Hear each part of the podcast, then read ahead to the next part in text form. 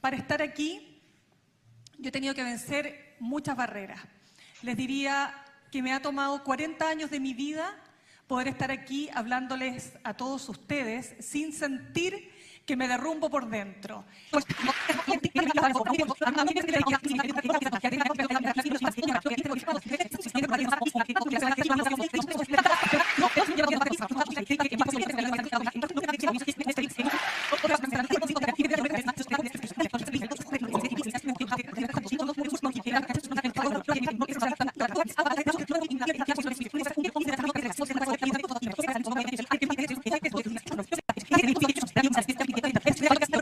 Gracias y no dejamos fuera el modo que yo creo que sé cómo se debe construir este país, creo. Me voy a ir.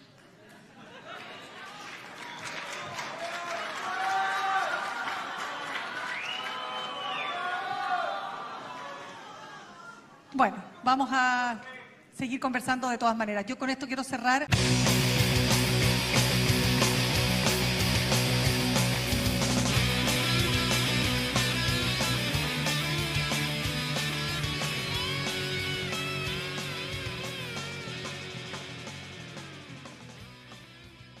No te vayas a ir, Andrea, por favor. ¿ah? No te vayas a ir. La Andrea ha estado tentada varias veces de pararse e irse del galpón cuando estoy en mi episodio yo. Sí, es cierto. No, igual que el tío Gastón.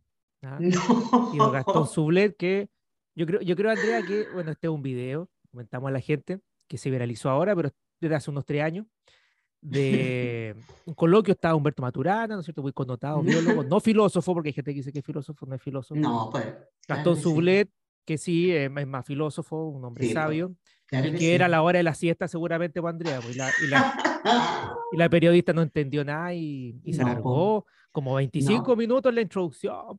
Exactamente, bueno, es un hábito bien, bien común en los periodistas de este país, pues, ¿ah? hacer unas mansas presentaciones, unas introducciones a las preguntas eternas, entonces el entrevistado ya después no, no entiende nada lo que tiene que hablar, pues, Eduardo, ¿ah? no, no entiende la pregunta, yo creo que por ahí fue la cosa también, pero transparentemos, pues di la verdad, Eduardo, quería decir que era yo la que estaba ahí. Que hacer- No, yo lo iba a ocupar como, como ejemplo porque a raíz, a raíz de la estética de los No. siniestros, gran obra, a la Andrea la están invitando a varias universidades, ¿no es cierto? A varias, está como Pilar Sordo, la están invitando a varias No. instituciones para eh, moderar, ¿no es cierto? Porque es una persona muy moderada, muy prudente, Claro, eh, siempre. para que Mm. nunca te alargues tanto, eh, Andrea, como, como esta, Claro. esta periodista. menos con tatitas como, como no, por supuesto. No, ahí estoy tomando nota, estoy tomando nota de lo que no tengo que hacer como para no enfermar a la gente, Eduardo. Sí, voy a, voy a tomar ahí el, el consejo. Así que bien, se agradece. ¿ah? Se Por agradece. eso los episodios de los episodios de LAM son cortitos, Andrea. Eso. Son Sí, po. cortitos, sí. Para que la gente no se pare y se vaya eh, de su propia casa, Claro que sí. Pues, O se bajen de la micro porque no escuchan mucho la De- micro. También. en el también, metro.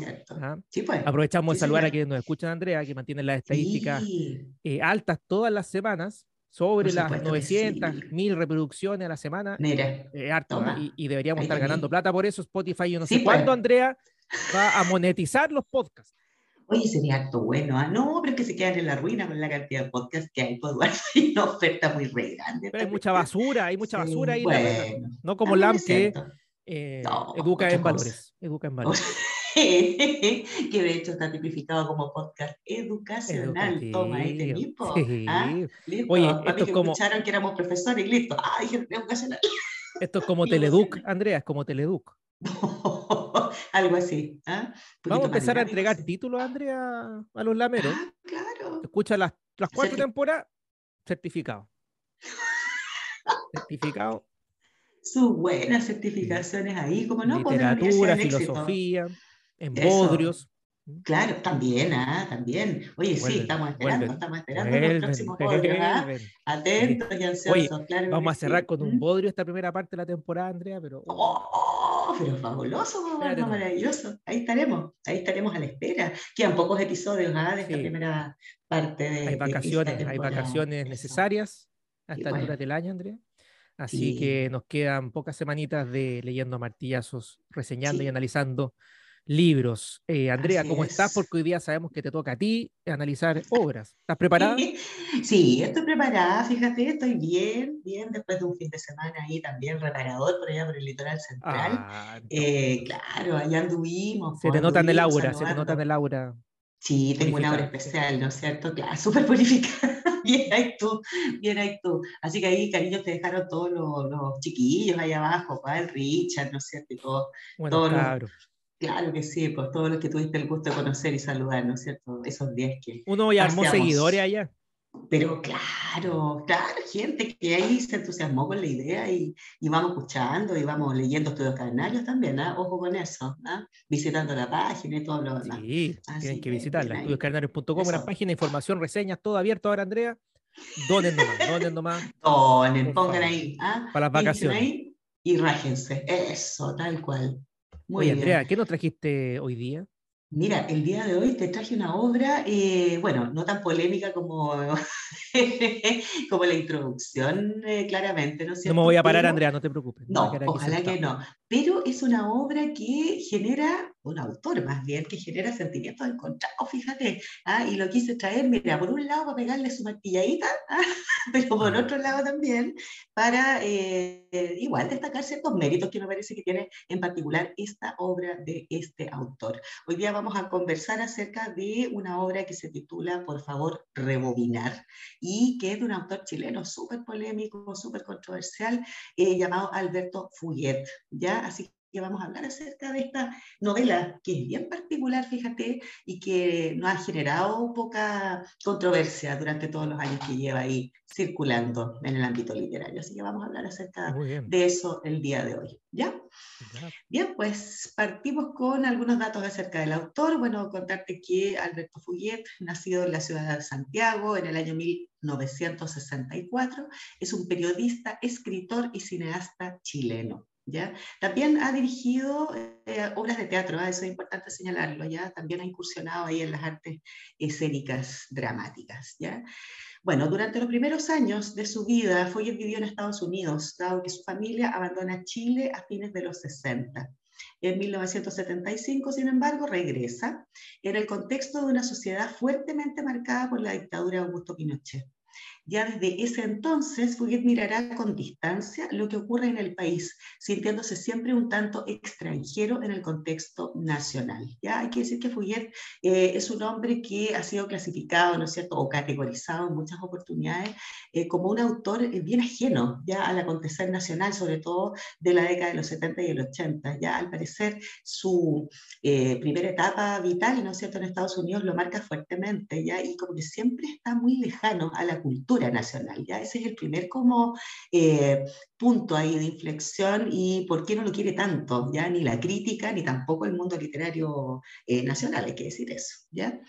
Bueno, la formación intelectual de Fouquet tiene estudios de sociología y periodismo en la Universidad de Chile. De esta última carrera así se titula, ¿ya? Eh, desempeñándose desde muy temprana edad como columnista, crítico de música y de cine y también guionista, que era lo que te mencionaba hace un rato atrás.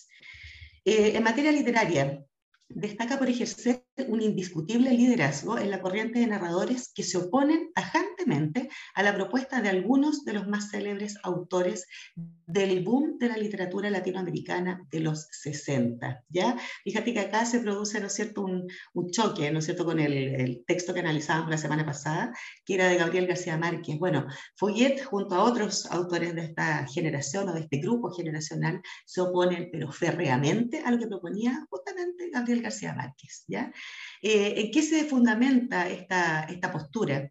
Principalmente se fundamenta en la idea de que esta corriente, el boom de la literatura, no ha hecho más que caricaturizar la imagen de nuestro continente. Que era un poco lo que hablábamos, ¿no es cierto?, la semana pasada, esta romantización de la precariedad, ¿no es cierto?, de la que tanto se le acusa, ¿verdad?, al boom de la literatura y específicamente a Gabriel García Márquez, ¿ya?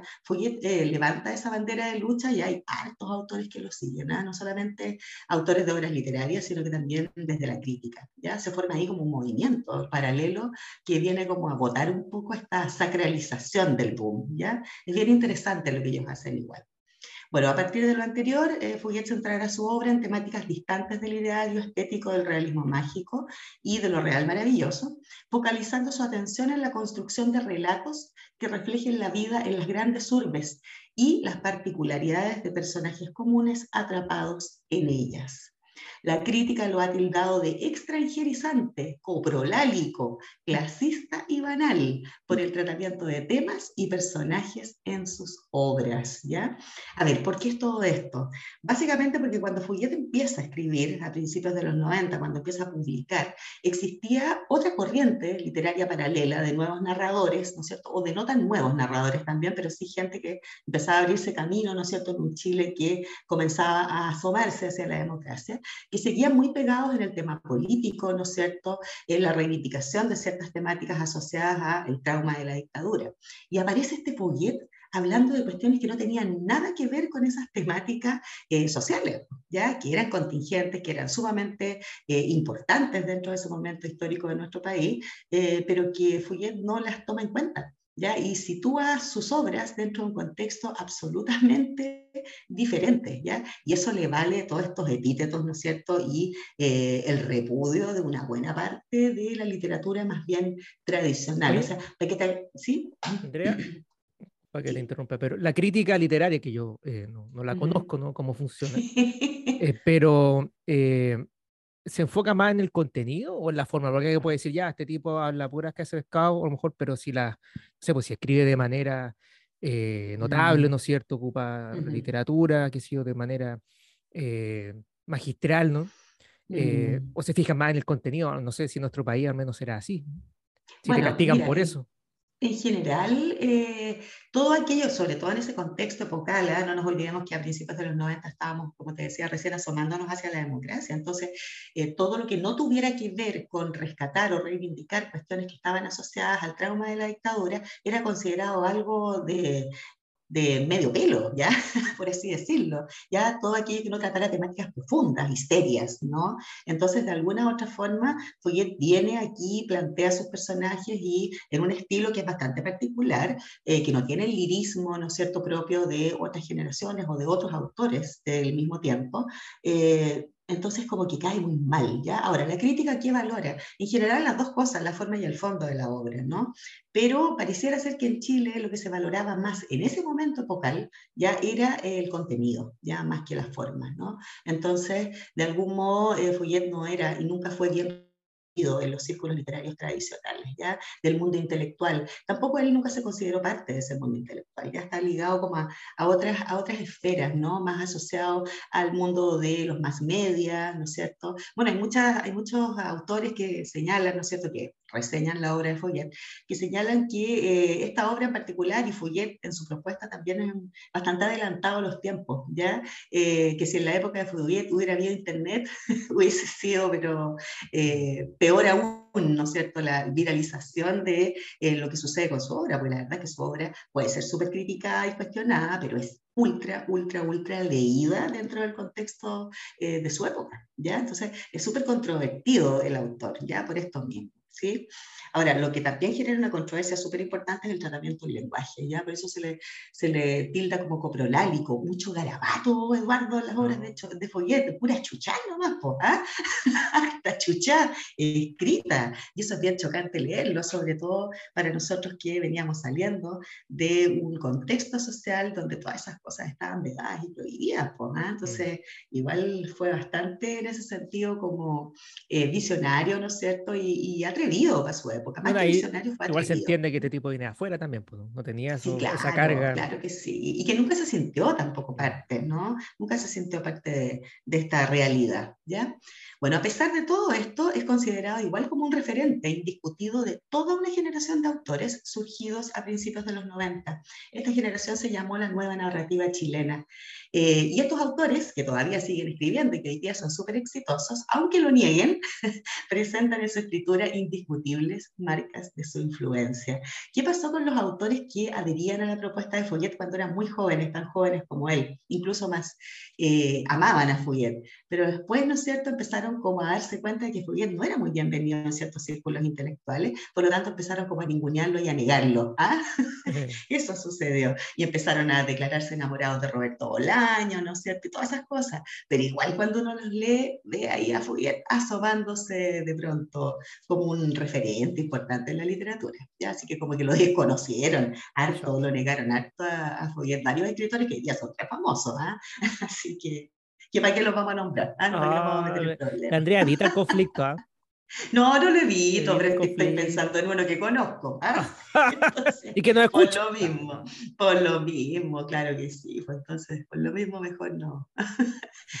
ya, la obra, por favor, rebobinar de 1994 es una novela, ya que se ordena a partir de la presentación de ocho capítulos en cada uno de los cuales encontraremos diferentes narradores, que a su vez serán los protagonistas de cada relato, que presentarán al lector pasajes de su cotidianeidad, repasando su historia personal, sus experiencias presentes y pasadas, las que permitirán internarse en los segmentos más acomodados de la sociedad de una gran urbe, Santiago de Chile, que desde ese segmento pareciera distanciarse de problemáticas políticas y sociales contingentes en el tiempo de la historia, es decir, en la década de los 90. ¿ya? ¿De qué se trata esto? Son ocho capítulos donde cada personaje nos va a ir contando su historia de vida. ¿ya? Son personajes que pareciera en un principio están desconectados entre sí, personajes comunes, ¿ya? pertenecientes a un segmento social medio alto, ya más alto que medio, en verdad, ¿ya? y que comienzan a hablar acerca de sus existencias. ¿ya? Vamos a encontrar una galería de personajes bien particulares, ¿ah? desde un tipo que se dedica a ver películas todo el día ¿ya? y armar ficción en su cabeza a partir de las películas que ve, hasta eh, rockeros alternativos, ¿no es cierto?, famosos en el mundo underground, eh, microtraficantes que se que se dedican a, su negocio, ¿no es cierto?, disfrazados de repartidores de pizza, y hay una serie de otros personajes súper curiosos, súper bizarros, que van a relatar un poco eh, de qué tratan sus existencias en medio de esta gran urbe que es Santiago de Chile, ¿ya? De esta manera, a través de cada uno de los apartados de la novela, Juliet hará participar al lector de relatos íntimos de sus personajes, a partir de sus reflexiones, conjeturas, paranoias y valoraciones de sus comunes y en ocasiones triviales existencias, detrás de lo cual, como lectores, podremos reconocer temas como la soledad, la decepción, la alienación, el tedio y sobre todo el vacío existencial que cada uno de sus protagonistas revela. Un punto destacable de la novela, que bien podría entenderse como una antología de relatos independientes, es que poco a poco comienzan a revelarse los vínculos entre los personajes de las distintas historias, los que, ya casi aproximándose al desenlace, convergerán como piezas de un engranaje extraño y muy particular. ¿Qué hace aquí? Algo que es súper destacable y que es lo que llama la atención de esta novela. Al final, eh, todos los personajes se conocían entre sí. ¿Ya?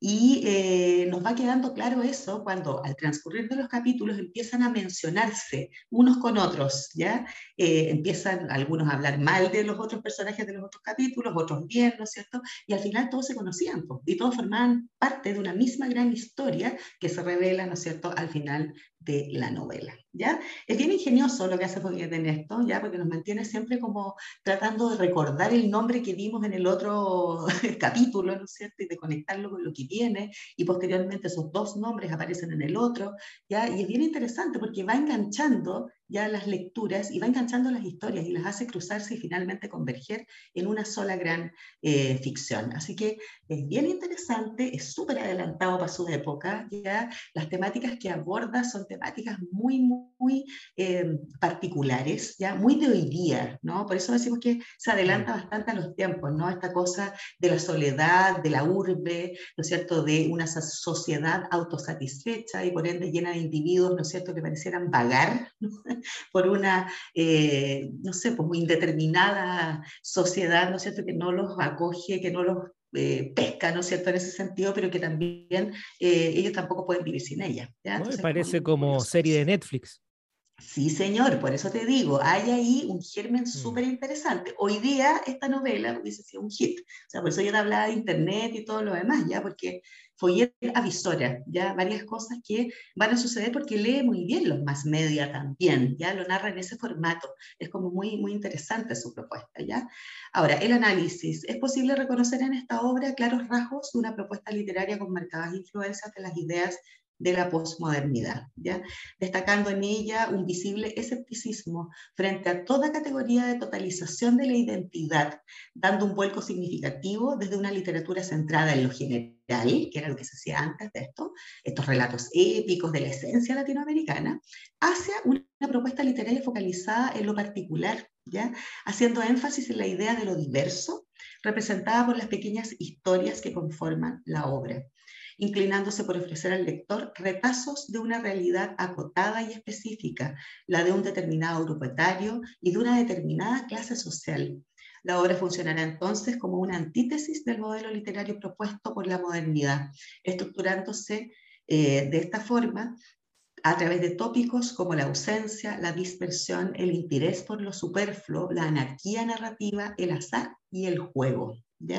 Por todo lo anterior, el texto bien podría funcionar como un testimonio de cómo se vivencian los efectos de una fallida modernidad y también en la no búsqueda de la verdad, ni de la historia, ni de los personajes, sino más bien en retratar sus particularidades. ¿ya? Eh, tal como decías tú, es como si fuese una serie de Netflix, con pequeñas historias súper intrascendentes, súper banales, pero que de alguna manera nos van dejando un testimonio ahí o un rastro, ¿no es cierto?, de humanidad.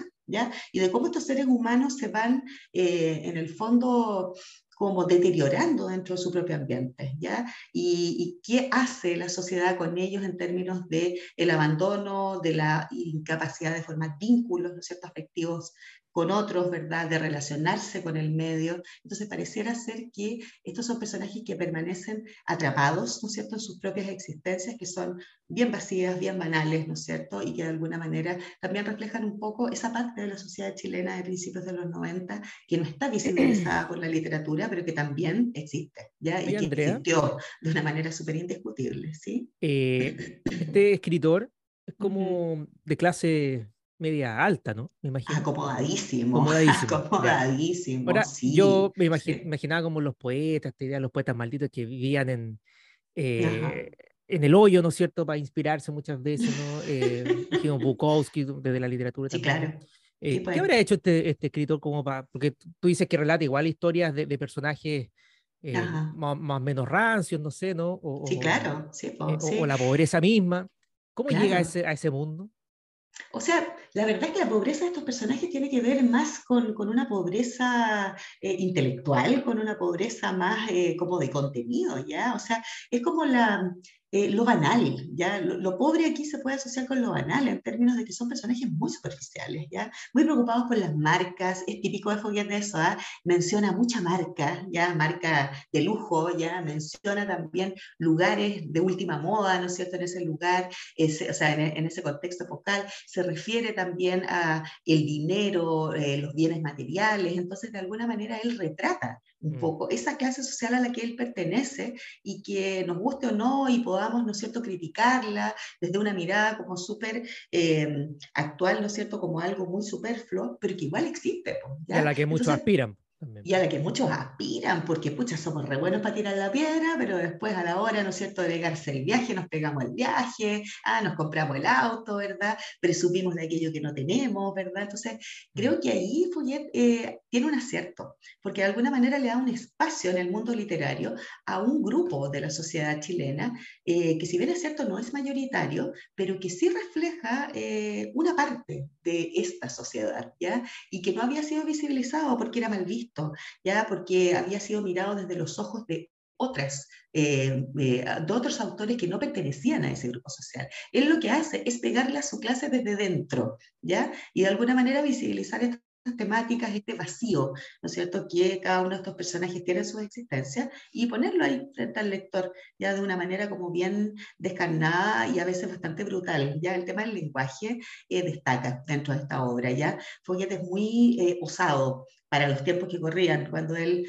publicó esta obra, ¿no es cierto? Mucho garabato, mucha expresión, muy vulgar, ¿ya? Eh, pero que de alguna manera si uno eh, echa para atrás un poco la película, es como se habla, pues, ¿ya? Como hablamos todos en circunstancias. Habla por ti, Andrea, por favor.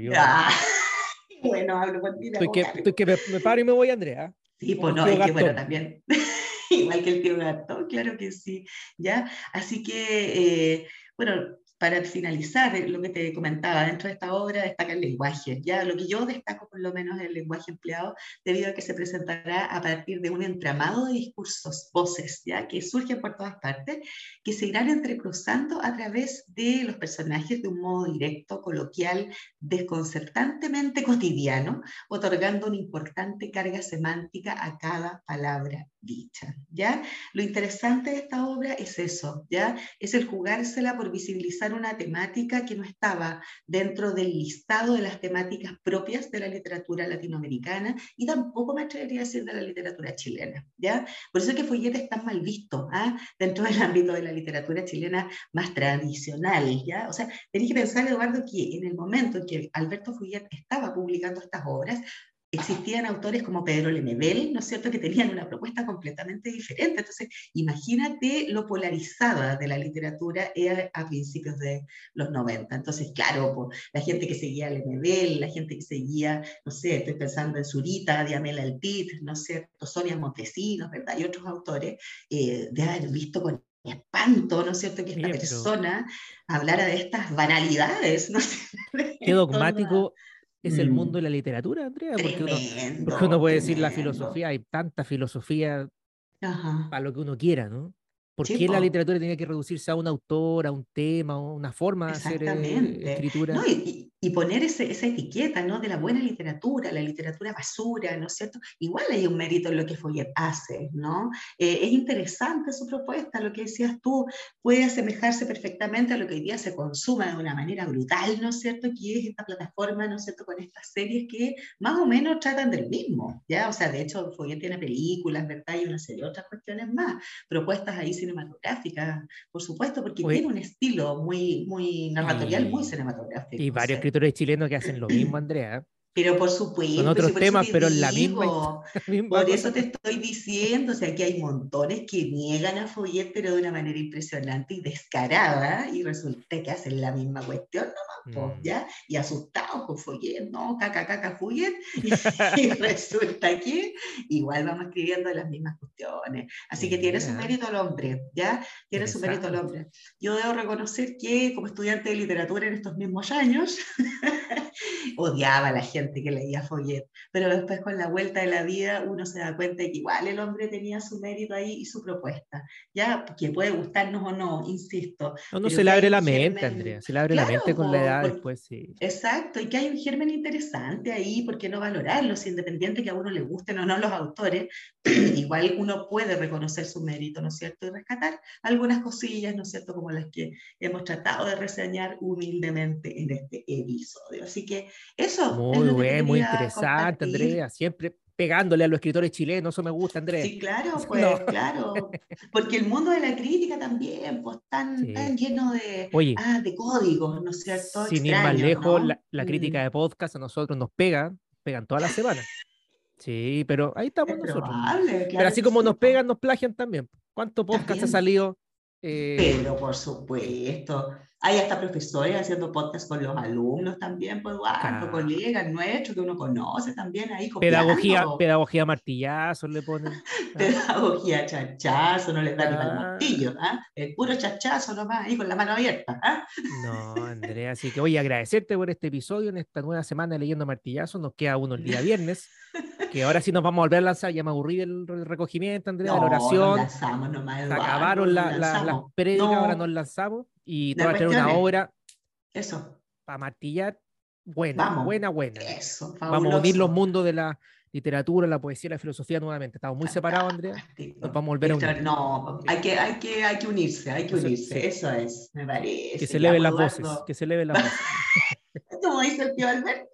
Ahí está tu amigo Alberto. ¿Cómo está Alberto Plaza, no Fugueta, Plaza. No, pues Alberto Fugueta, Alberto Fugueta quizás donde ande ahí en, su, en sus mundos acomodados. ¿eh? Nos escucha, le mandamos saludos. Cariño a él, así ¿eh? que nos está escuchando, nos haría pebre, yo creo, pero bueno. Oye, Andrea, gracias. Nos vemos el viernes. gracias a ti. Nos vemos. Chao.